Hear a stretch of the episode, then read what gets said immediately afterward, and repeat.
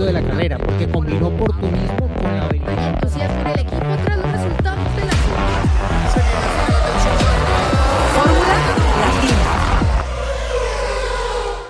Formuleros, ¿cómo están? Bienvenidos a Fórmula Latina. Ya inicia la temporada 2023 de nuestro podcast y también podríamos decir que de la Fórmula 1 porque ya estamos calentando motores con presentaciones de autos y con mucho, muchos temas de los que hay de qué hablar. Así que bienvenidos a todos ustedes.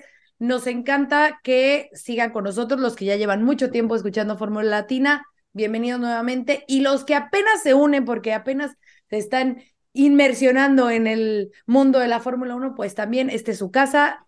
Eh, recuerden que estamos aquí para ustedes, para aclarar sus dudas, para contar todo lo que va sucediendo en el mundo del gran circo, de la, eh, de la categoría reina del automovilismo. Así que eh, bienvenidos. Aquí está Juan Fosaroli, Diego Mejía, Cristian González Roco y Giselle Sarur para ustedes un año más. Así que eh, vamos a arrancarnos eh, con temas pendientes. Antes de saludar rápidamente, que tuvimos en Navidad nuestro giveaway de nuestro Super Gear de Fórmula Latina. Recuerden que lo pueden encontrar, está el link abajo donde le pueden dar clic para que vayan y compren todo su, su outfit de Fórmula Latina y tuvimos un ganador para y se va a Colombia. Eh, Daniel Roballo mm, sospechoso, ganador. Sospechoso. Sospechoso. sospechoso. Sí, Termina en la casa de Eh, Diego Mejía. sí. Tiene que la diga. Am- amigo, amigo de Mejía. El segundo apellido es Mejía. Claro, claro. Eh, ganó ya ese, ese kit, así que se va directo a Colombia el kit de Fórmula Latina. Pero bueno, ahora sí, no quería dejar a nuestro formuleo ganador sin empezar. Eh, vamos a arrancar saludando. Pues vámonos directo a Colombia. Si ya estamos en Colombia, vámonos con Diego Mejía. Mejillón, ¿cómo estás? Bueno, ¿qué tal, chicos? Eh, no estoy en Colombia ya, estuve hasta hace una semana, pero, pero sí, digamos que arranqué el año en, en Colombia, ya de vuelta del otro lado del charco y pues totalmente inmerso en esta temporada de lanzamientos que ya empezó. Eh, creo que todos estamos esperando que tú nos empieces a contar, Giselle, los pormenores, lo que pasó tras bambalinas en el lanzamiento, la presentación de Red Bull que estuviste allí representando a Fórmula Latina de forma, bueno, inmejorable. Eh, perdón que hablemos español, creo que Ah. hay que más en inglés ahora, sí, sorry. It's okay, it's okay, don't worry. I Ok, understand. Pero, pero sí, ¿no? Eh, creo que hay mucho que comentar, ya hay suficiente material para hacer cuatro episodios, pero bueno, vamos a hacer uno tratando de eh, colocar lo más destacado y sobre todo que tú que estuviste allí nos, nos cuentes y pues que cada uno nos cuente, bueno, vamos a, ahora al país de los campeones del mundo, que no hemos tenido la oportunidad de felicitarlos públicamente en Fórmula Latina, porque ese estatus lo van a mantener por cuatro años, ¿no? Así que a, a, Juan y a Cris, bueno, ahora es otro nivel en Argentina, ojo. Claro, claro, claro. Pero como no estamos aquí para hablar de fútbol, ah, mira, ¿verdad? mira, ah.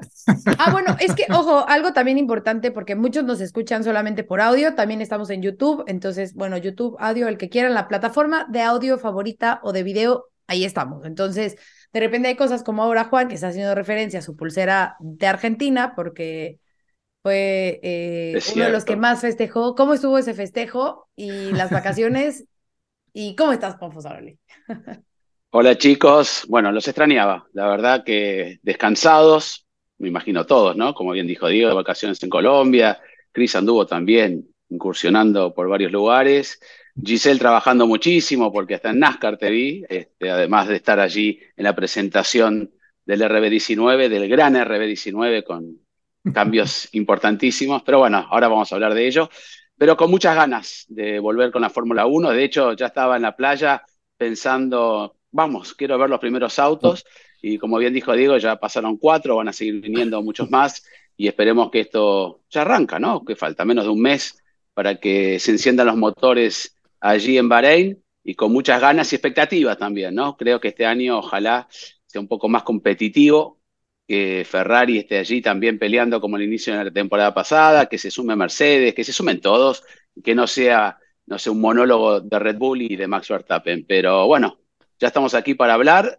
y como decíamos, tres estrellitas tenemos ya en la, en la remera este, y disfrutamos. ¿eh? Sí, estuve ahí en Qatar, estuve en el obelisco, pero ya ese chip se apagó y vamos hacia la Fórmula 1 que dentro de un equipo importante como Williams hay un piloto que todos conocemos muy bien, Franco Colapinto, que se suma allí oficialmente como uno de los pilotos de la academia y también va a estar participando en algunas este, cosas allí en la fábrica de Williams, así que con muchas novedades, con James Wolf, yo creo que como para latinoamericanos, como también eh, Sebas Montoya allí en la academia de Red Bull y demás, este, hay un semillero que, que comienza a hacer efecto y ojalá que pronto veamos buenos resultados en las categorías inferiores de estos chicos.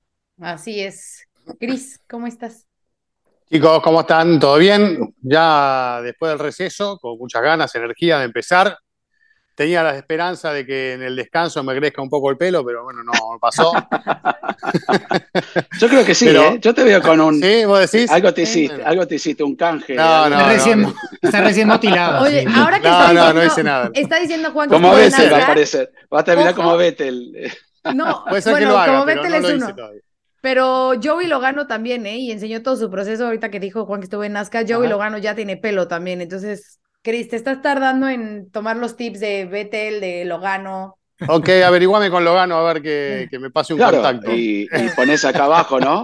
Acá abajo en Fórmula Claro, Latina. ponemos el Claro, auspicio. por- El lower third. Ah. Chicos, claro, si me lo permiten, chicos, por lo menos así no gasto plata. ¿eh? Bueno, eh, con ganas de que arranque un año que venimos, como decíamos recién, pero pasamos por alto lo, lo del fútbol, que fue una verdadera locura acá en la Argentina. Eh, creo que va a ser un año en, este país, por supuesto que mirando siempre en Fórmula Latina lo que es Latinoamérica en general, pero para los argentinos en particular, muy especial porque hay muchos proyectos importantes internacionales de pilotos que han salido de aquí. Eh, como decía lo de Franco Colapinto recién, Juan, tenemos muchas esperanzas y expectativas, una mirada de todos los que nos gusta esto en esta carrera que ojalá Dios quiera pueda llegar a darnos en algún momento una alegría. Tenemos a, un Agustín Canapino, algo impensado hace poco tiempo, debutando en la IndyCar, ni más ni menos. Tenemos pilotos por el mundo, eh, como, como Sasha Fenestras en la Fórmula E, eh, ah, está lo de Marco Sieber, Pechito que va a seguir también eh, corriendo en el exterior. Bueno, hay muchos chicos que están en categorías y ocupando lugares importantes y creo que va a ser un año muy interesante para seguirlo desde acá, así como todos aquellos que eh, desde este lugar del mundo están con muchísimo esfuerzo intentando llegar a las categorías más importantes, sobre todo a la Fórmula 1. Así que va a haber mucho para hablar y con el paso de las próximas semanas seguramente. Es correcto, pero bueno, vamos ya a adentrarnos, ya lo decían, cuatro autos han sido, bueno, voy a decir, cuatro diseños de autos han sido presentados porque creo que es realmente la forma correcta de, de decirlo. Eh, ya vimos el Haas, ya vimos el Red Bull, ya vimos el Alfa Romeo y el Williams, ¿no? Entonces nos quedan todavía seis por conocer. Eh, rápidamente ya vamos a entrar obviamente en detalles, pero de lo que hemos visto de diseño, porque al igual que sucedió con algunos equipos el año pasado, hasta que no los vimos en pista, fue que realmente vimos esos cambios y esas novedades técnicas, pero por ahora de diseño, así de que decir, ay, qué bonito se ve, ¿cuál les gustó más? A mí el alfa. El alfa Sí, señor. Yo también. eh, se deshizo del blanco y se ve negro, pero en realidad es que no tiene pintura ni vinilo ni no tiene nada. Es cuestión de, de peso, básicamente, como lo vimos en el Williams del año pasado. Y es algo que ha tenido que hacer Alfa también buscando un poco la contrapartida de haber tenido que alargar un poco la distancia entre ejes del coche en busca de, de lo que todos están buscando desde que empezaron con los diseños, más carga aerodinámica y que sea efectiva y no que se vea afectada por el famoso porpoising que limitó tanto a los equipos el año pasado. Entonces, sí, a mí es el que más me ha gustado. Bueno, Red Bull es lo mismo de todos los años. Eh, Williams me parece que no cambió tanto como queríamos cuando se conoció que Gulf estaba como patrocinador. Y Haas, bueno, Haas cambió un poco, se parece más a como era en sus primeras Carreras. temporadas, sí. Ujú. Vuelve más a la identidad real del equipo y tiene un patrocinador importante que, que obviamente también contribuye a la decoración, pero sobre todo al presupuesto del equipo, que por primera vez ellos van a poder correr al tope presupuestario y no por debajo. A ti, Juan, ¿cuál te gustó? de- Ah, adelante, Cris. No, no, no, dale, dale, dale con Juan, vamos en orden. Sí, yo coincido porque, bueno, es el más nuevito también. Y que más me sorprendió, pese a que lo vamos a ver realmente en pruebas en Barcelona o cuando lo pongan en pista en Film Day, eh, pero esa, por lo menos, solución en la parte de la botella de Coca-Cola que tenía antes me pareció bastante rara, ¿no? Hemos, visto saliendo directamente, no, no lo puedo señalar porque es un podcast, pero bueno, ustedes lo van a estar viendo también. Eh, vayan allí a las redes y fíjense eh, cómo termina toda la parte trasera con los caños de escape y algunas, este, ese serruchito que tienen al fondo, en el fondo plano. Eh, pero bueno, veremos si es realmente eso, si es despistar, si es este, mostrar algo que luego cambia. Muchos equipos hacen eso porque son soluciones que este, como es todo un render, tal vez puede cambiar, pero el diseño en general y demás, me gustó mucho la presentación, inclusive los monos de los pilotos ya utilizando más el negro también me gusta. El negro siempre ha quedado bien en la Fórmula 1, así que me gustó. Y lo que más me gustó también es el Williams, la, pila, la pila Duracell, quedó muy linda allí, muy ingenioso también. Y, y bueno, el Red Bull, ¿no? Estamos contentos porque es de Checo Pérez, del equipo campeón, pero los colores básicamente y el diseño es el mismo y el auto es el mismo porque todavía no presentaron el auto nuevo. Así que me quedo con el, con el Alfa. Y, nuestro amigo, ¿no? Amigo de todos, Alessandro Alumni, Alumni que es una persona muy bravi, es bravi. Vamos a ver cómo se desempeña como este, team principal. Eh, así que veremos qué sucede este último año de Alfa Romeo en la Fórmula 1. Bueno, eh, comenzando con la conocida frase eh, auto lindo es el que gana, ¿no? O, el que funciona bien, y dejando de esto de lado, la verdad que no me llamaron tanto la atención los diseños, me gustó más, por supuesto, entre todos los presentados hasta ahora, el de Alfa Romeo.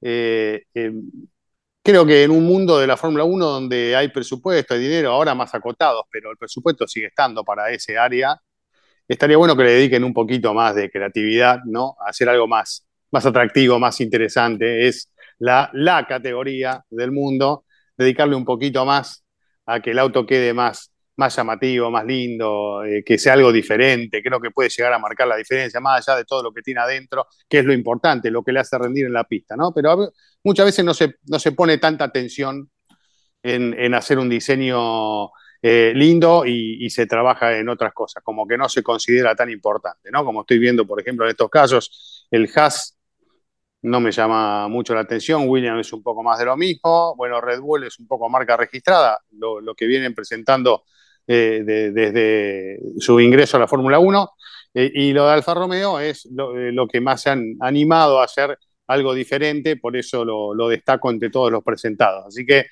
este, vamos a ver cómo funcionan, que eso en definitiva termina siendo lo, más, eh, lo más importante, si pueden dar un paso adelante, aquellos que no lo hicieron del todo bien el año pasado, y si pueden mantener un nivel más o menos lógico, los que estuvieron buscando todo esto en la temporada 2022. ¿no? Veremos también cuando ya empiecen el resto de los equipos, más allá de que Red Bull es el equipo campeón, ya, ya lo presentó. ¿Con qué se viene Mercedes? Me entusiasma mucho ver si presentan el auto que realmente van a poner en pista en los tests, después de, que jugaron un poco con eso el año pasado, ¿no?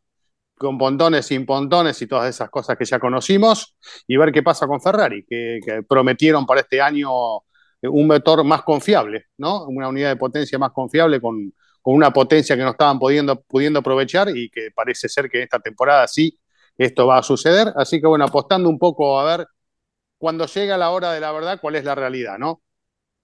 ¿Puedo hacer una pregunta a, todos? Eh, sobre todo, sé la contestación del más purista, pero no quiero decir que los tiempos pasados sean mejores, algunos sí, algunos no. De hecho, siempre estoy con lo que viene más que lo que pasó. Pero las presentaciones de antes mm. eh, me gustaban un poco más, con un poco más. Bueno, la de Red Bull fue con mucho show y demás pero presentaciones donde se presentaba el auto de verdad, ¿no? los pilotos sacaban el, el, cubre auto y se veía el auto básicamente que iba a estar en la pista con diseños nuevos y demás, y con un, inclusive Jordan llegó a presentarlo con el Circo de Soleil. Había un dinero que se gastaba en esas presentaciones y este, que también tenía su atractivo, ¿no? Ahora las presentaciones son muy planas, aparece el render, se puso un par de Instagram y ya está. Eh, costo cero, sabemos que es una, hay reducción de presupuesto en todos lados, pero yo extraño un poquito esas presentaciones al antiguo, no me llamen viejo. ¿eh? No, no, no, yo, yo, estoy de acuerdo contigo, estoy de acuerdo contigo. como que, bueno, nos tocó ser parte de ese cambio de ir a las presentaciones. O sea, yo me acuerdo, a mí me tocó viajar a presentaciones claro, de los autos y entonces era todo así como la gala, casi casi de la presentación del auto y todo este como secretismo de que ibas a ver justamente a los, a los pilotos develar el auto, ¿no? Entonces sí era, tenía su magia, por supuesto. Pero bueno, entramos a esta era digital, entonces es mucho más fácil y mucho más económico, pues subir la foto y, y verlo ahí y hacerlo de esa forma mundial pero yo estoy de acuerdo contigo, no es que sea... Chris no, ¿eh? Chris no, Chris quiere, le gusta lo de ahora. ¿Le gusta lo de No, no, no, no. No, sí, son mucho mejor este, las presentaciones como la que dices ahora de, de Red Bull. Incluso, bueno, el video de, eh, o sea, de en, Alfa Romeo, pues sí veíamos a, a, a John Wanyu y a Valtteri quitar el, el cubreautos. La manta, sí. Pero, pero sí, es mucho más bueno. Es más romántico, diría yo, ¿no? O sea, verlos así como la emoción de. Yo, recuerdo, o sea, yo ah, no he ido a tantas presentaciones, pero recuerdo haber ido cuando McLaren presentó a Checo Pérez como piloto ahí en ¿Te Che? Estábamos ahí, sí. Había un desfile de coches históricos de McLaren, pero rodando con el motor encendido, antes de que presentaran el, creo que era el MP 423, si no me equivoco, y te mostraban, el, o sea, el coche estaba para que todos los que llevaban cámara hicieran todas las presentaciones y mostraran todos los detalles. Obvio que todavía no tenía todo, pero ya las formas eran en base a mm. las que iban a tener durante la temporada, ¿no? Eh, hoy en día, pues creo que está primando más en algunos aspectos el, la presentación para los sponsors para los nuevos, para los que ya están, etcétera. Y bueno, la de Red Bull se entiende por qué estaba Giselle en Nueva York y por qué se hizo todo allí y era obviamente, como alguien lo tituló, bueno, Ford básicamente secuestró la presentación de Red Bull, porque por más énfasis que se haya querido hacer en Red Bull, obvio que la gran noticia es que Ford regresa a la Fórmula 1. Y es algo que me ha sorprendido mucho, no sé si a ustedes también la reacción de la gente, porque hoy estamos con una cantidad de seguidores nuevos que no han visto a Ford en la Fórmula 1 y que creen que esto no tiene la más mínima historia, por más de que Ford haya presentado un video muy lindo de una historia un poco confeccionada, pero, pero que puede tener, bueno, eh, cosas de, de, la realidad de algunas personas que, que han estado dentro de la Fórmula 1 y que han visto, bueno, diferentes generaciones crecer dentro de, del deporte, ¿no? Pero, pero sí, claro, o sea, Ford tiene muchísima historia. Lo que pasa es que en la historia moderna de la Fórmula 1, pues no han tenido realmente éxito, más allá de la victoria que consiguieron en ese Gran Premio de Europa en el 99 con el equipo de Jackie Stewart, que fue un equipo que, que apenas duró un par de temporadas antes de que se convirtiera en Jaguar. Y Jaguar, pues fue un fracaso, un sonado fracaso para Ford en la Fórmula 1. Y desde entonces, pues han estado con el motor y algunas eh, victorias esporádicas, la más reciente esta que consiguió Fisichella en esa accidentada carrera en Brasil en 2003, eh, pero fuera de eso, realmente pues no, no queda registrada en la memoria de la gente que Ford haya tenido gran éxito en la Fórmula 1. Vuelven, ¿no? Pero la pregunta que yo me hago es, bueno, realmente vuelve, pero ¿cuánto estará realmente implicada cuando cuando regrese, ¿no? Porque por lo visto esto va a ser un poco más un ejercicio de marca que un ejercicio técnico, por más de que ellos estén diciendo que, que van a tener que ver con la parte eléctrica de eso, que estamos hablando de 2026 y no ha empezado la temporada 2023, mm. pero ellos ya están facturando en términos de aprovechar este anuncio de aquí hasta que efectivamente el Ford aparezca el logotipo del óvalo azul en el Red Bull.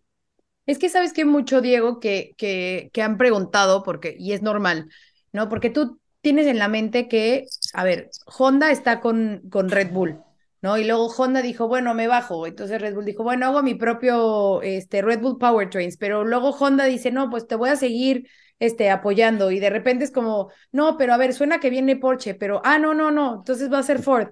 ¿no? Entonces está como toda esta confusión de, de cómo se va, de cómo se va a manejar, pero lo generada por onda, ¿no? Como bien dices, generada por onda, porque los que dijeron que se iban eran ellos. Exactamente. Pero no, pero aparte a todo esto se le suma que Honda también está dentro de los seis eh, proveedores de motores para el futuro también, ¿no? Que se mete dentro de ese grupo. Que a ver si llega, porque con sus cambios de parecer igual no. Exacto. más adelante que no. Que supuestamente Ford puede, no, que supuestamente Ford ha aceptado este reto, por decirlo de alguna forma, porque en el 2026 va a haber este cambio de, de regulación técnica que va, justamente ya lo mencionabas, Diego, a llevar más esta parte eléctrica. Ah, perdón, aprovechando lo que dijo Diego de Ford y su participación en la parte eléctrica y las baterías, eh, tengo que ir a buscar el cable para enchufar la computadora. ok, tengo, tengo problemas de regeneración. Ahí, vengo, ¿eh? eh ya vengo. No, yo quería aprovechar también, eh, Diego, ya que hablas de, de, lo Ford, que creo que es algo muy importante para, para la Fórmula 1, ¿no? Que una marca tan importante y, con historia regrese de esta manera, aliada a un equipo tan fuerte. También ver qué es lo que pasa con el eterno rival del óvalo, que es el monio, ¿no? General Motors y Chevrolet, que también de la mano de, Andretti están haciendo fuerza para ver si hay una posibilidad de, ingreso, que ha generado mucha resistencia en los equipos, no quieren repartir la torta, es un juego de presiones, ¿no? Que vamos a ver a dónde termina. Obviamente, primero es, no, no nos interesa, no queremos, pero obviamente sabemos que esto es parte del tire y afloje de la negociación, que en algún momento puede llegar a, a dar sus frutos, pero sacando alguna ventaja para aquellos que hoy están poniendo resistencia. Yo creo que podría llegar a ser muy interesante abrir la puerta también a, otra marca tan importante de, estar este, compitiendo mano a mano estas dos compañías norteamericanas en, la Fórmula 1, además de todo lo que ya sabemos ¿no? que significa la Fórmula 1. Así que creo que sería un, un punto a favor, ¿no? Pero como decía, hemos visto ya en todos los portales sabemos de que esto está sucediendo, está generando mucha resistencia y veremos en dónde queda todo esto, ¿no? Sí, sí, porque, claro, eh, Ford y General Motors son súper rivales en, en diferentes especialidades en el mercado, obviamente, automotor, pero, pero aquí estamos hablando de, de dos cosas muy diferentes, ¿no? Eh, Ford mm, va a poner el aviso, la marca, el óvalo azul, en el Red Bull, que es un equipo que ya existe y es el equipo campeón mm. del mundo. Mientras que estamos hablando de que General Motors estaría pues cediendo el derecho o no sé si pagando o cuánto pagando a Andretti para que coloque a su marca Cadillac en la Fórmula 1, pero primero tienen que abrirle la puerta a Andretti. Y Andretti, pues, ¿a qué nivel llegará? ¿Llegará al nivel de Haas, de Williams? ¿Llegará a la mitad de la parrilla? No tiene experiencia en la Fórmula 1, sí, es campeón del mundo de Fórmula 1, y ha ganado en todo Mario Andretti, pero pues es el apellido, ¿no? No tienen experiencia, así que han ganado y han ganado en la Fórmula en la apertura de la temporada, esta nueva era, etcétera, pero la Fórmula 1 es muy diferente, están, están en categorías en las que brillan, pero con un entorno técnico que está mucho más limitado y en el que no tienen que generar tanto del auto como lo tienen que hacer en la Fórmula 1. Entonces, claro, se, entiende que hay un poco de resistencia de, bueno, es que estos de, pronto vienen y no les va bien y les toca irse y, y se llevan una plata, ¿no? Porque es que es como que toca eh, hacer las rebanadas del pastel un poco más pequeñas para cada uno si, si no se encuentra una forma de que ellos hagan que realmente el pastel o la torta sea más grande y que pues para nadie signifique dejar de ganar dinero. Ah, pero eso es lo que me decían cuando hablaba eh, con, algunos conocidos de este tema en los últimos días, eh, presentando la queja, y como decía recién, de que no quieren dividir la torta en más partes. Claro, y me preguntaban, ¿y por qué no agrandan la torta? Bueno, obviamente, eh, se, está también en eso y seguramente la llegada de, empresas importantes puede llegar a, aumentar el interés y hacer que la, que la torta sea grande. De hecho, ahora hay más grandes premios, hay más repercusiones, hay escenarios que están yendo que antes no iban. Digamos que el paquete no es el mismo tampoco si se sigue trabajando en esta línea, ¿no? Pero bueno, dividirlo hay que dividirlo entre más, está claro, lo que está. Sí. Se agranda la torta y se divide entre más, se come menos, ¿eh? ¿no? Claro. O sea, cuando más grande la torta y menos hay, mejor se come. Ese es el miedo, ¿no? De, de los grandes equipos. Así que siempre pasó en la Fórmula 1. Por eso nunca hubo demasiados equipos y los que hubo in- incursionaron y quisieron entrar, quedaron muchos en, en la primera carrera. ¿Se acuerdan del Mastercard, el equipo Lola que duró cuánto? Eh, una- un gran premio, Una- ni siquiera. Australia, sí. Sí, Australia. Y muy lindo, con sponsor como Mastercard, que uno pensaba, bueno, llegó Mastercard a la Fórmula 1, como llegó, denegada la tarjeta y se, claro, y se claro, volvió. se la rechazaron. Oye, Gis, pero, pero a ver, todos queremos saber cómo está eso entre Sí. Max y Checo, porque se acabó el año, eso no acabó bien y tú estuviste con ellos. A ver, cuéntanos eh, cómo está la cosa ahí dentro de Red Bull, porque, porque yo creo que va a estar interesante este año. Vamos a la intimidad, vamos, vamos. Vamos a leer. Mejores amigos. No, la- eh, digo, para ser muy sincera, eh, estábamos en un, eh, el- ¿cuándo fue? El viernes en la mañana, muy temprano, estábamos en, en Nueva York y había una zona, eh, aquí le llamaban como el Green Room, pero bueno, no tenía nada de Green Room, simplemente había como unas salitas. Y eh, en lo que a mí me estaban eh, maquillando, pues iban llegando, por ejemplo, primero los atletas de, de Red Bull, después el primero que llegó fue Daniel. Llegó Daniel, saludó, no sé qué. Después me parece que fue Christian, Max, que iba acompañado de Kelly, y después llegó, de, llegó Checo. Pero eh, Christian y Max estaban sentados como en una mesa que estaban, o sea, eran, mm, eran como periqueras de cuatro lugares. ¿no? Entonces estaban ellos sentados como en una, en esa mesa y luego ya llegó Checo y literal estaba él como que al lado con su equipo, eh, como, en, como en una barra que estaba al lado. Obviamente sí se saludaron cordiales y todo, eh, pero no es que estuvieran jijiji, jajaja, este, hermano, ¿cómo ha estado todo? O sea, cordial, yo lo vi muy, muy cordial, no, no, este, no entraría ni en, ni en polémica de, de eso.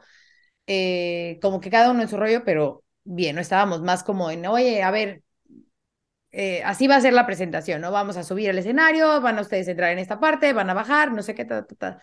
Y yo creo que cuando más los vi interactuar, eh, de verdad fue en el momento en el que develaron el RB19. O sea, la conversación entre ellos sí fue, RB19. bueno, el RB19. Con comillas. Ok. Eh, que Ah, bueno, sí. hasta Max, hasta Max lo dijo, pues es la primera vez que lo estoy viendo y es pues muy parecido, o sea, como que los colores y así, pero bueno. Em, lo que sí sé, que eso, o sea, si quieren hablar de, saber de cómo se llevan ellos, yo los vi bien, o sea, no vi ningún momento, incluso cuando estaban tomando fotos de qué onda, otra, como que hasta se reían de que, hay otra foto más, ya sabes, pero, o sea, entre ellos, la verdad es que lo vi bien, ¿no? O sea, no, nada de que, ay, que no se voltearan a ver, o, no, lo vi bien. Lo que sí supe, que esto es creo que eh, más importante, eh, es que sí, efectivamente, los, los cambios que muchos o pocos, que obviamente ahorita no los hemos visto, pero los cambios, muchos o pocos que pueda tener el RB19 van a beneficiar a Checo y a su manejo. Entonces, eh, creo que eso es positivo, obviamente, para los latinos. Max, sabemos lo que puede hacer y creo que él, eh, pues, no necesita como que tanto de eso, pero Checo sí estaba, estaba muy confiado y confiado en cuestión de que sabe que le va, le va a ser mejor este, este RB19 que el de la temporada pasada. Entonces, yo me quedo, o sea, de lo que vi, lo que escuché, yo me quedo más con eso, ¿no? De que Pero espera, para, un- una conclusión breve. Vos los entrevistaste y los cruzaste muchas veces el año pasado. Juan lo va a hacer ahora en el corto plazo, pero vos, vos los, los tuviste frente a frente el año pasado, más de una ocasión, y ahora los tuviste hace muy poquito a los dos. ¿Hubo diferencia? ¿La sensación fue la misma o no? ¿Cómo, les encanta, cómo les encanta el, el show aquí también, eh? Que se me hace- ¿Sabes qué, Cristian? Te voy a mandar a Drive to Survive para que sigas haciendo ahí el show y la, la telenovela. Pero no me contesta. Yo te voy a decir algo, no, te voy a decir, la, y estaban, eh, creo, ahí los de Netflix, porque de repente así de que yo sentía así el microfonote aquí arriba y yo, ah, bye, huya. Este, no, yo creo que, o sea, no, es que no se me hizo que, que yo viera como que tensión entre ellos. o que no, no, como que siento que bastante, a ver, eh, creo que cada uno es profesionalismo, ¿no? Sí, cada uno siempre ha estado como muy en su rollo. Checo también Son profesionales. Yo estoy embromando. Checo estoy... No, no, no, yo lo sé, pero Checo, pero sí es, sí es una, es una pregunta que mucha gente hace. Eh, mm. Pero Checo también siempre ha sido como muy de sus cosas y muy hermético. Eso hay que decirlo. O sea, Checo tampoco nunca ha sido el muy el, el social, ¿no? Entonces, como que él estaba ahí, te digo, estaban uno al lado del otro, pero yo creo que la situación, o sea, las circunstancias se dio así por el orden en el que fueron llegando. O sea, Daniel llegó y se fue a sentar literal en un sillón que estaba atrás de donde me estaban maquillando, como que ahí se acomodó y ya.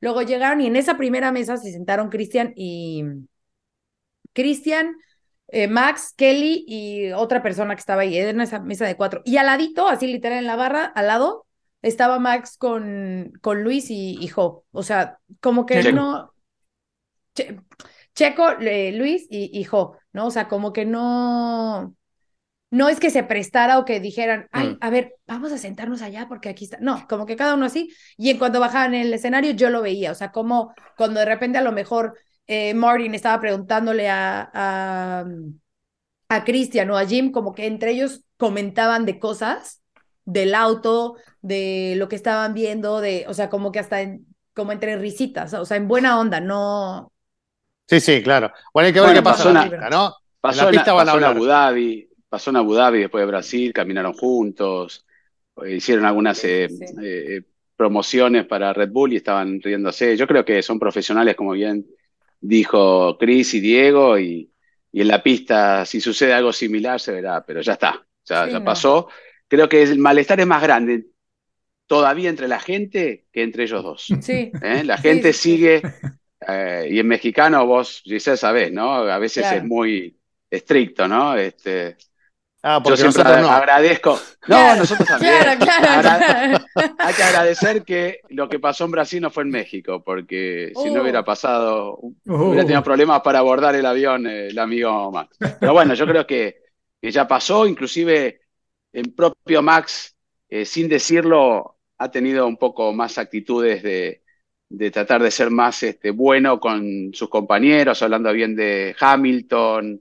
Eh, lo, veo un poquito más como que se dio cuenta también, ¿no? Que a veces hay que ser un poquito, va a participar en, Netflix, eh, como que a veces hay que ser con tantas redes y los medios que hay ahora, ser un poquito más mm. este, buenito, si se puede decir, porque en la pista va a seguir siendo como hasta ahora, no va a cambiar, pero tal vez como lo que él expone a la, gente, a la televisión, él se da cuenta que debería ser un poquito más, este, no sé, digo, más simpaticón, amigable, sí.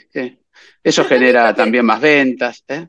Pero también creo que es parte de, de, su personalidad, ¿no? O sea, yo me acuerdo cuando recién Max llegó a Fórmula 1 y lo criticaban mucho por eso. O sea, también la prensa fue muy dura con él cuando llegó, ¿no? Como de este chamaco que hace aquí. Y entonces como que él también se puso como esa barrera. Entonces, desde ahí creo que él ha sido como muy, muy simple en sus respuestas, por decirlo de alguna forma, o sea, como que va directo al punto. Muy al punto. Sí. Ajá. sí, pero mucha gente es fanática de él por sus logros deportivos. Y que esperaría que fuera un poco más. Sí. O sea, no al extremo de Daniel, pero sí un poquito más. Te cuento algo que no viene al caso, al caso, claro, pero no viene al caso, ¿no? Pero cuando cubrí mucho el rally mundial, me acuerdo que Loeb ya era múltiple campeón, mm. pensá que fue nueve veces campeón, y tenía un stand que vendía sus gorras y vos veías que compraban tres gorras. Y al lado Solberg, que salió una sola vez campeón, estaba aborotado de gente y comprándole Solberg, que si lo equiparás deportivamente, es como Messi con o, Ronaldo, o Pelé o Maradona contra, no sé, un jugador. No digas nombres para que nadie se ofenda. Está bien, por eso, pero te digo, Loeb es eso, ¿no? El máximo ganador y el otro era un jugador bueno, pero, pero el carisma lo llevó a vender más gorritas, todo. Y Loeb nunca campeó. Eh, ¿Lo vieron alguna vez simpático? Loeb, a vos te tocó también, Diego, eh, verlo en el WTCC y demás, y, y, nunca cambió. Eh, pero bueno, son personalidades, lo importante es lo deportivo, pero a veces los pilotos aprenden un poco y cambian. Schumacher. ¿Se acuerdan cuando Schumacher estaba en Ferrari, Diego era cuando volvió con Mercedes, parecía que, no sé, otra persona. Eh, entendió algo o dijo, bueno, ya estoy de vuelta y empezó a ser un poco más agradable y hasta me costaba creerle si era verdad, ¿no? Porque de ser siempre de una manera, pasar a, ser distinto, pero yo creo que en, Max, yo creo que él está aprendiendo eso también y lo está, lo está haciendo con el trato a la prensa, es más simpático, cambió bastante ¿eh? y no lo veo forzado. Yo creo que está madurando, ¿no? Tiene 25 años recién y yo creo que va a cambiar mucho de acá a dentro de cinco años inclusive.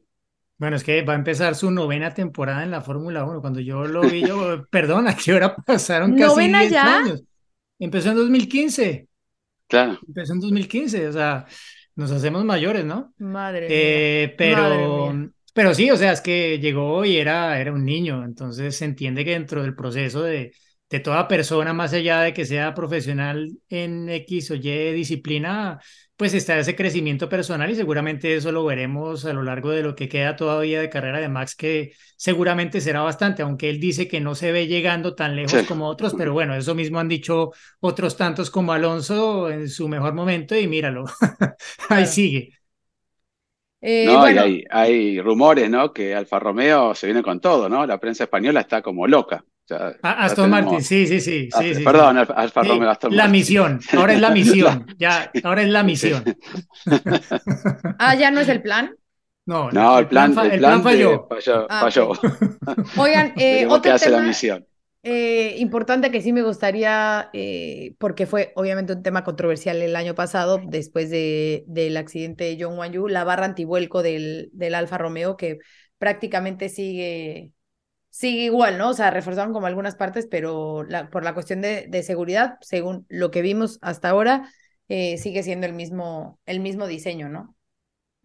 Sí, el, el, el, Alfa Romeo que realmente pues es un Sauber, en todo esto pues de Andretti y tal, de lo de Ford con Red Bull, bueno, Alfa Romeo no tiene nada que ver realmente con, con Sauber, más allá de que es patrocinador del equipo y le da nombre pero no son dueños ni siquiera de una parte del equipo, diferente a lo que va a pasar con Audi cuando se convierta en el equipo Audi en 2026. Eh, entonces, como que sí, a veces se habla un poco de que no, no todo se mira con el mismo ojo y, y este es un, un, ejemplo de eso, ¿no? Pero bueno, más allá de, de ese tema, sí que, que Sauber pues ha, ha presentado realmente el primer coche 2023 de verdad.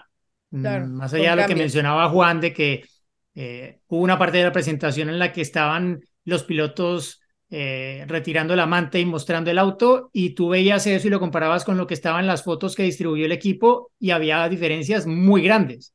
O sea, el piso de uno y otro no tenían nada que ver. La suspensión trasera de uno y otro eran diferentes. Eh, y así, el esquema de colores y el mismo.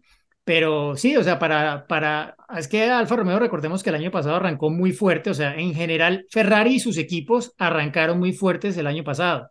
Luego empezaron a desvanecerse por diferentes razones, en el caso de Alfa Romeo muchos problemas de fiabilidad y es en lo que seguramente se han concentrado más para intentar pulir este año, ¿no? Que, que tantas carreras en las que pudieron haber marcado muchos más puntos y acabar más arriba incluso en el campeonato de constructores, quedaron en nada por problemas, incluso recuerdo muchas prácticas libres de viernes en las que no completaron ni una vuelta alguno de los pilotos por un problema técnico.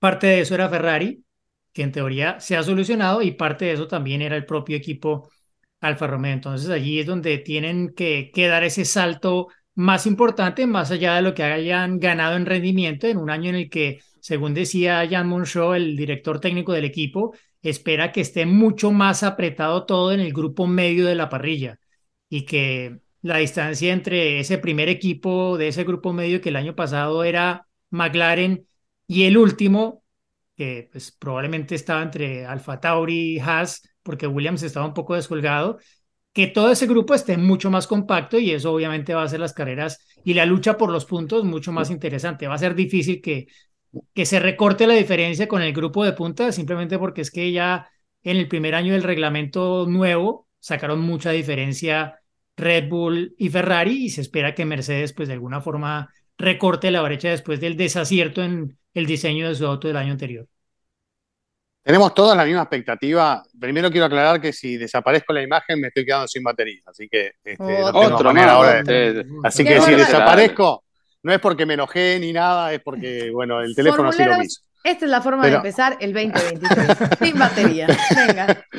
Pero, y, que en teoría la tendremos que haber recargado, ¿no? es lo que yo espero. Estaba, estaba, pero bueno, eh, lo que pasa es que uno tiene que hacer otras cosas además en el día. ¿Qué va a hacer? Ah, Bueno, em, me, hicieron ir. No, creo que no sé si todos tenemos que creer, eh, o sí, tal vez, que Ferrari realmente va a tener solucionados sus problemas de este año. ¿Cómo lo ven eso? Porque eh, e, es, la bandera que están levantando ahora y obviamente ellos están buscando, creo yo, eh, que el último stint sea como el primero, ¿no? Del año pasado, porque arrancaban de una manera, después terminaban de otra, muchas carreras a lo largo de, 2022 y creo que la idea es si solucionan estos inconvenientes y los pilotos también están un poquito más, más confiados a la hora de manejar el auto, bueno, podemos llegar a hablar de otra cosa, ¿no? No nos olvidemos que el año pasado arrancó con Ferrari primero en el campeonato, con pisaron, digamos, con,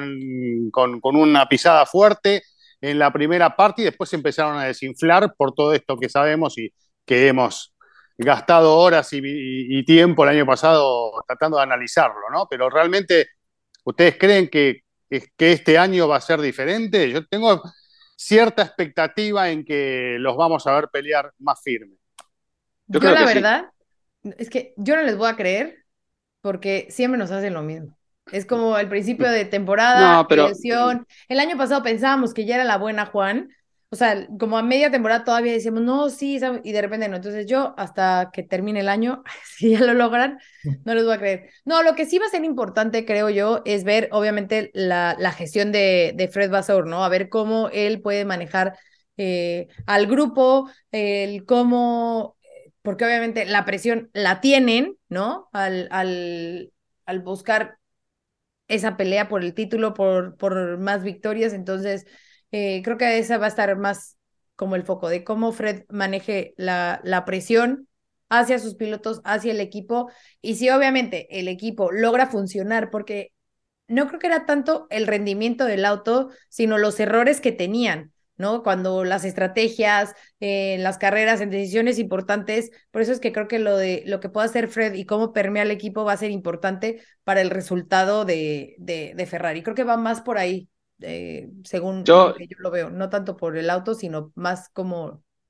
pues el, el trabajo de, del equipo. Yo creo que, bueno, lo de Fred va a ser es un acierto. Recordemos que lo de Binotto eh, ha sido siempre un técnico, ¿no? Eh, y administrar un equipo no es lo mismo que saber mucho de motores y de técnica y demás. Fred Basser ya viene más por ese ramo, inclusive su gestión cuando estuvo en Renault y bueno, chocaba allí con Cyril, este, que fue un poco salida de, para él. Las gestiones de él siempre han sido en ART y en distintos equipos muy buenas. Eh, gracias a él también Alfa Romeo levantó un poco, como decía Diego, a veces ha empezado bien el año pasado inclusive y ha tenido buenos momentos esporádicos, pero yo creo que la gestión de él fue, fue buena y tal vez se adapte bien a, a una perspectiva distinta de un italiano, ¿no? Lo vimos con Jean Todt, ahora llega de vuelta un francés, veremos, quedó un listón muy alto, ¿no? Con Jean Todt, pero creo que viene de esa rama también, tiene un vínculo en su momento con Nicolas Todt y con toda esta parte de pensar un poco más en diagramar un equipo y demás. Entonces, yo creo que es un acierto, esperemos que le vaya bien. Y por la parte de eh, técnica, yo creo que el motor Ferrari el año pasado arrancó muy bien, había una superioridad por el motor, eh, también acompañado por un chasis con una buena solución, pero luego comenzaron los problemas, ¿no? No nos olvidemos de España, de Baku, y el motor tuvo que, bajar. Eh, tuvieron tiempo de trabajar en fiabilidad, con fiabilidad, que es lo único que se permite, y por eso hablan de esos 30 caballos que dicen que no es tal, mm. pero si uno puede arreglar los problemas de fiabilidad, sabemos que cuando más le das al motor, más probabilidad de que se rompa. Si ellos lograron eh, solucionar con algunos materiales y demás esa confiabilidad o esas prestaciones que tiene el motor, tal vez vuelvan a tener una muy buena unidad de potencia y eso es lo que se espera. Y bueno, eh, lo hablamos con Diego, con ustedes, con vos, Chris y Giselle, a partir del receso del año pasado, con algunas métricas nuevas por el porposing perdió un poco también allí Ferrari, desapareció la Ferrari que era muy eficiente y tal vez ahora con estos pequeños ajustes que hay para esta temporada lo hayan logrado este, solucionar, más la gestión deportiva con todos los fallos, eh, la parte de estrategia que han cambiado a Iñaki Rueda finalmente, este, pobre, ¿no? ¿no? No le quiero echar la culpa eh, directamente a él, pero hubo, va a haber cambios y van a seguir los cambios puede ser que Ferrari en conjunto, con una buena base, porque el año pasado tuvo una buena base y no hubo cambios tan importantes eh, reglamentarios, pueda mantener por lo menos el nivel que tuvo el año pasado, que para mí las primeras 5, 6, 7 carreras, 10 carreras era, era uno de los favoritos, ¿no? Junto a Red Bull. De hecho, Red Bull empezó peor que Ferrari y luego corrigieron los problemas.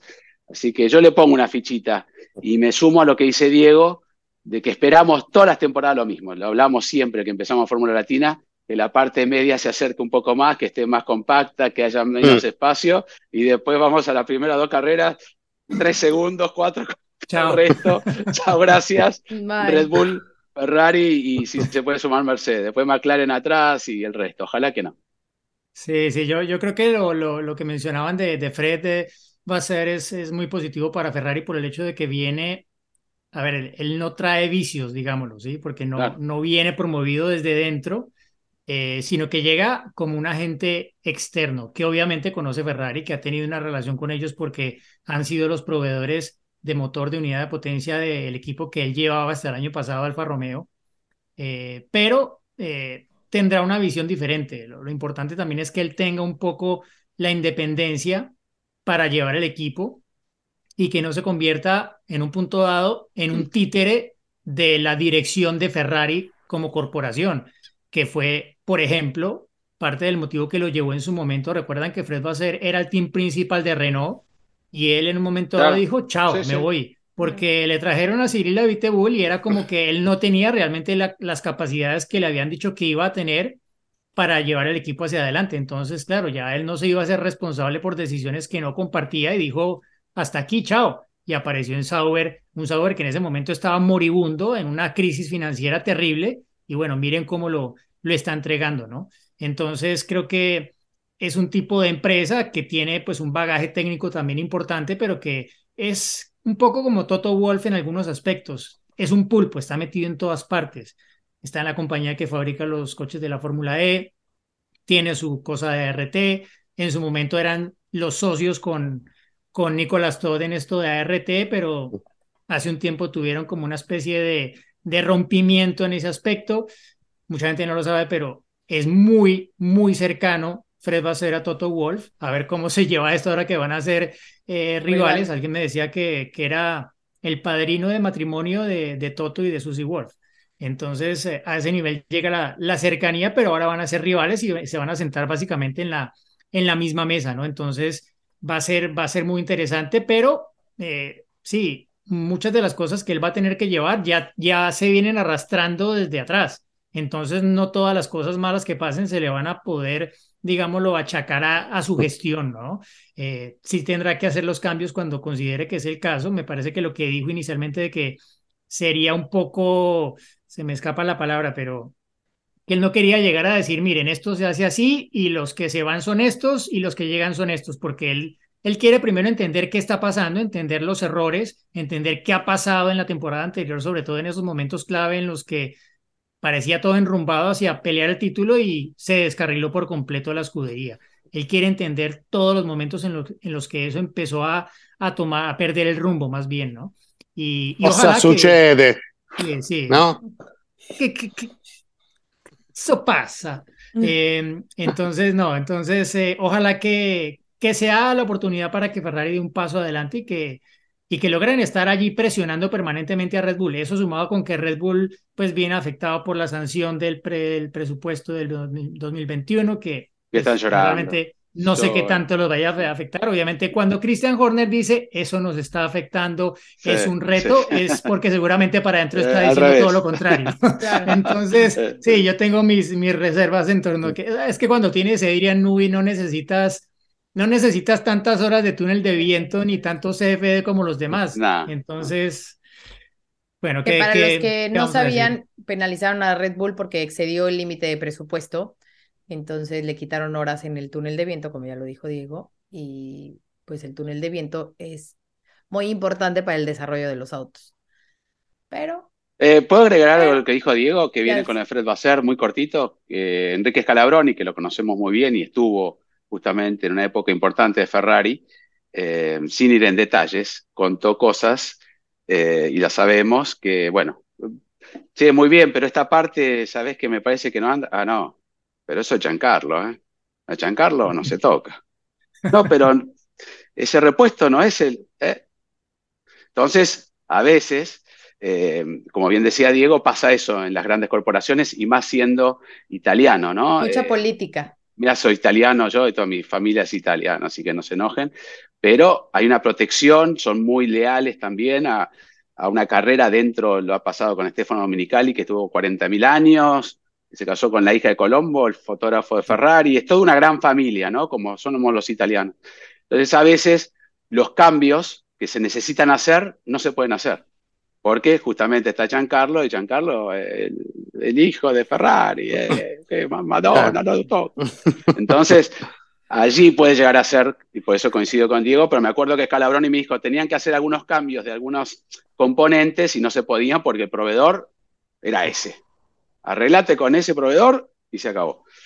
Y venía de, de arriba, ¿eh? Y en esa época estaba todavía, acaba de fallecer Don Enzo y él ya había estado en esa parte del, del proceso. Pero bueno, ya son corporaciones, cambia mucho todo, entonces veremos, y ojalá no tenga aunque sea una mano atada, que pueda tener las dos sueltas para hacer decisiones importantes. Nada más, perdón. ¿eh?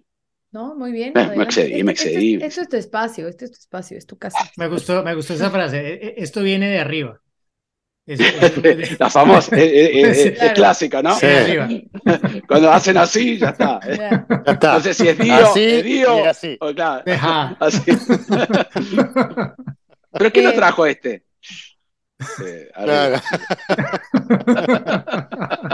Oigan, bueno, eh, de Williams hablamos solamente un poco de, eh, pues prácticamente de los colores que seguían siendo los mismos y de la pila Duracell, eh, pero también tiene, tiene cambios importantes en su estructura, también llega Logan Sargent, un nuevo piloto americano, por cierto, ¿no? Que seguimos en este, en esta rush de todo lo que está sucediendo hacia, hacia Estados Unidos.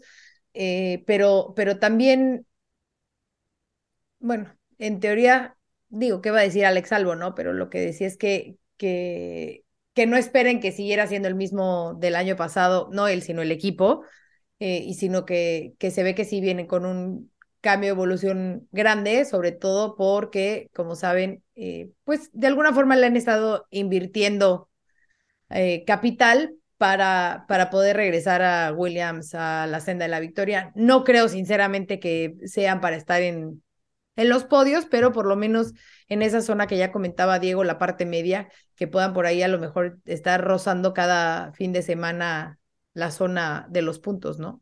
Otro equipo que también tiene un cambio en, su cabeza, ¿no? Arriba. En la dirección técnica. ¿Eh? En, la dirección eh, técnica, en el manejo del equipo, en la toma de decisiones. También hay una reestructuración en Williams que hay que ver cómo, cómo, cae. Claro. Bueno, también. Y, aparte que eh, Sí, Toto, no sé cómo hacer esto. Mm. claro, claro, claro. bueno, sí, está Mercedes. Es un poco de la misma línea. Toto tiene, tenía por lo menos eh, porcentajes en Williams. Fue donde nació Toto prácticamente como director de equipo. Entonces, hay una línea directa allí también importante. Yo creo que James Wolf va a hacer un buen trabajo. Toto va encaminado a, a ser el. ¿A qué hace con la Fórmula 1? Líder. claro, el, futuro Eccleston de la Fórmula 1. Como dijo Diego, tiene a Fred Basser, listo, Tony Ferrari. Tiene ¿Cuántos equipos apoya? Toto levanta la mano, todo, se queda Christian Horner solo. ¿Viste qué dijo Toto, no? Christian Horner eh, sueña conmigo, está obsesionado conmigo. sí, sí, sí, sí, en cuanto a performance, hay una rivalidad que me encanta ahí, pero eh, en cuanto a performance, la verdad que hasta que no llegue el momento de la verdad, como decía al comienzo de este podcast, no, es aventurarse demasiado, ¿no? Es, quedarse un poco con lo que vimos el año pasado. ¿Cuánto falta programa antes de que termine la, empiece la, temporada? Menos de cuatro semanas, ¿no? Ok. Bueno, no ahora porque es muy pronto y faltan. Pero lo hemos hecho con Diego, con Albert. Hay que jugarse. ¿eh? Antes de que semana la temporada. Sí, no, no, no. Para pensar agarramos papel, escribimos, cada uno hace un orden. Y después lo, vamos viendo a mitad de, temporada. Sí, de la mitad de temporada. Que siempre hemos dicho, ¿no? Que la clasificación en la primera carrera es donde realmente vas a ver el potencial de, de los autos. Entonces, previo a Bahrein lo, lo podemos hacer. Lo hacemos. Sí, por lo menos, no clasificación, sino orden de, De equipo cómo de varias carreras, digamos, no sé, hasta las primeras seis carreras, como terminaron, lo escribimos, participe también la gente, nuestros Claro. seguidores, nuestros fórmula latineros, este, y ellos también, mándenos ustedes qué piensan y cómo, al momento que lo hacemos nosotros, lo hacen ustedes, y tal vez podemos entregar algún premio, un premio. Eh, eh, Claro. mundial, de, dar mundial de constructores un, antes de un la descuento en y el ver, merchandising de Fórmula Latina. Claro. Un descuento en, en merchandising de Fórmula Latina. Un pequeño Eso puede ser. descuento. Puede ser, ¿no? Me gusta. ¿Cuánto? me ¿Un por, ¿1%? No, muy poquito. no, lo vamos a planear bien, lo vamos a planear bien, pero sí. Mostrala, mo- para los que no están viendo, mostrar, mira, mira lo que es eso. Eso es impecable. Déjame quitar el melenón. La verdad Muy que quedó muy lindo, bárbaro, ¿eh? El diseño, ¿eh? Quedó muy bueno. Para el Uy, frío de esta época estaba bueno, pero también para el calor que está haciendo en, en Buenos Aires y así también están las gorras. Sí, sí, Hay de hay de todo. todo. Por eso. Descuento, vamos a hacer todos juntos un pronóstico. Vale. Listo. Yo, yo lo hago último. Siempre me gusta escuchar Claro. No, lo vamos al mismo tiempo en copy silencio. paste. Lo Copy paste. Claro. Y va a ser Al de tiempo. una, dos, tres y volteamos. Claro. No estaría mal, ¿eh? No estaría mal. Eh, Bueno. bueno, eh, pues este episodio ha sido un poco de entre broma y análisis. Obviamente tampoco es que eh, podamos hablar muchas cuestiones técnicas porque no nos han permitido verlas, ¿no? Realmente. Eh, pero eh, no sé si hay algo más que quieran agregar de estos Ah, cuatro, sí, de los perdón. que quedan. A ver. Eh, cuando nació Sofía, ¿cuánto tiempo antes sabías que se iba a llamar Sofía? Desde el día que, ¿qué tiene que ver esto con Fórmula Latina? Pero desde el día que supimos que era niña, ese día decidimos. Bueno. Bueno, nosotros ya sabemos una semana antes cómo se va a llamar la Ferrari, ¿no?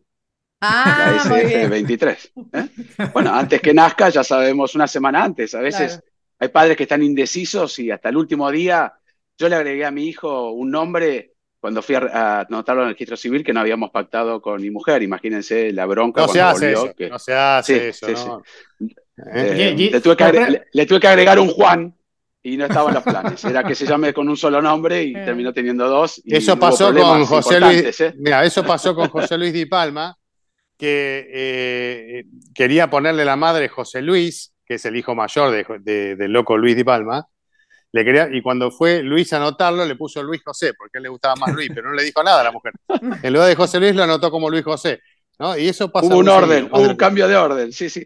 Sí. Eh, Luis de Palma, José Luis de Palma, este, José, José, José, eh, hijo, digamos, eh, un fenómeno también con una gran trayectoria internacional, pero su papá, el loco, para los que no conocen, uno de los mejores pilotos de la Argentina, ¿no? En el TC. La historia de la talentoso. Argentina, sí, señor. Sí, Uno de los un grandes de los talentoso grandes en todo lo que agarraba, ¿no? En todo lo que corría, aviones, avionetas, sabía hacer cualquier cosa con un, con un medio mecánico, el loco Di Palma, que bueno, lamentablemente falleció justamente en un helicóptero, ¿no? Así que bueno, era para ponerlos en situ. Una, una puede hacer una pregunta, Gis, eh, última, así, confesiones, eh, Red Bull Lounge Nueva York. Eh, ¿qué pasó con Dominicali? ¿Cómo es eso de que lo llamaron y no Uy, apareció? terrible. Ay, no lo sé. A ver, eh, él estaba ahí. Él No quiso estaba ahí salir. y pues ya lo dijiste tú, Juan.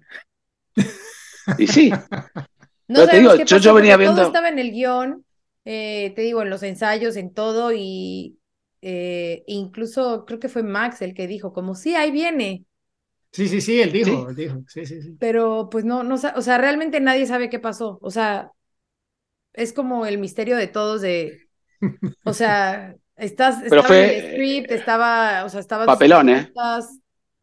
todo, pero entonces no, no sabemos, nadie sabe dónde estuvo la, la desconexión, así como ustedes que están medio desconectados, pues así también pasó ahí, no, nadie sabe qué. No, pero Giselle lo estaba viendo con un grupo y en el auto.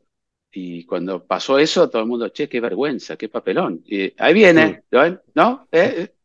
Están anunciando el número uno de la Fórmula 1, que si estaba ahí, yo pensé, ¿sabes qué? Pensé que no estaba, pero digo, ¿cómo no van- lo van a anunciar si no está? Lo están Ujú. viendo, están diciendo que viene, y eso es peor todavía. Eh, no salió en ningún lado, ¿no? ¿Qué fue lo que pasó? Teníamos No. incertidumbre. Bueno, yo, yo después pensaba, bueno, a ver, no, no recuerdo, claro, es que esa figura del CEO de Fórmula 1 es que muy estén en la reciente, presen- ¿no? de un equipo, claro. Exacto, que esté en la, eh, Mm. apareciendo eh, su rostro. Di- dicen o sea, que es- ¿qué, qué va a decir, no? No sé, o sea, porque él sí Mm. estaba allí y apareció con el CEO de Ford en una De foto. Ford, y claro, dándole sí, la sí. bienvenida, o sea, esto se entiende, pero claro, aquí estamos ya hablando de, De un equipo, de un equipo y ese, que, bueno, a ver, no, les voy a decir algo. Y ese era, o sea, ese era el rol, realmente. O sea, él iba para darle la bienvenida a Claro, Ford y exactamente. ese era el tema del, del que se iba a hablar. Y ya se había hablado Bueno. de eso. Ya, ya, Sí, ya ahí cuando, creo que cuando lo presentaron ya se había presentado todo lo de Ford, si no me Ah, sí, sí, Tal sí, vez claro, entró ya estábamos todos una- en el escenario, o sea, estábamos todos. Y estaba en el script, ahora llamada, queremos ¿no? saber más. ¿Estaba en el script que tenía que entrar o fue Claro, al que se le estaba en el ocurrió? script. Eso. No. Ah, el script es el guion, porque tal vez se le ocurrió al que el presentador, el, ¿cómo se llama? Que tu compañero que Martin. estaba ahí con vos. Martin dijo, ah, mira, está Estefano, vení Estefano, y Estefano no, No, quiso no, entrar. no, no, no, Pero no, si no, ya no, estaba sí. pautado, le habrán preguntado. Miren, miren, yo creo eh, que algún asesor, dos ¿eh? opciones. Algún asesor. Dos algún opciones. asesor dijo mejor no O entró un mensaje eh, de último momento. Claro. De arriba, no, de arriba, mejor- de arriba, ¿no? De arriba, arriba, viene de arriba. Mejor no, mejor arriba. no, no pases. O eh, cosas que le pueden pasar a cualquiera, alguna urgencia indispuso. último momento. Claro. Claro. sí. No, al fondo a la derecha, al fondo a la Porque la- derecha. y salió Porque la última vez que estuvo Domenicali en el escenario hubo lío. Mm, ¿Cuándo fue? ¿Recuerdan la, pre- la premiación de la FIA? La que se armó con, Claro, Mohamed, sí, con el Mohamed. presidente de la FIA que empezó el toma para aquí, toma para acá. Sí, tal, Christian Horner y- y, sí. Y tratando de sí, sí. hacer el referee en medio. Sí, sí, sí. Ese, ese es otro tema, ¿no? La FIA y su protagonismo nuevamente a bordo de la Fórmula 1. Eh, creo que se nos va a dar para otro, para otro episodio, pero... La, la censura. Noticia en desarrollo. Sí, No. pero nosotros al margen, ¿eh? Porque queremos seguir teniendo Fórmula Latina y que no nos aprieten. Eh, el- De de arriba. no, no, simplemente, a ver, lo que hemos dicho toda la vida en, en este podcast, o sea, la Fórmula 1, pues es la categoría, ¿sabes? Y yo entiendo que la FIA, pues es el organismo eh, regulador o rector, o sea, pero... Sí, deportivo, ¿eh? deportivo, Deportivo y de deportivo, reglamento. ojo, o sea, no se puede, claro, ese es el Mm, tema. Creo que está teniendo demasiado protagonismo en, Exacto.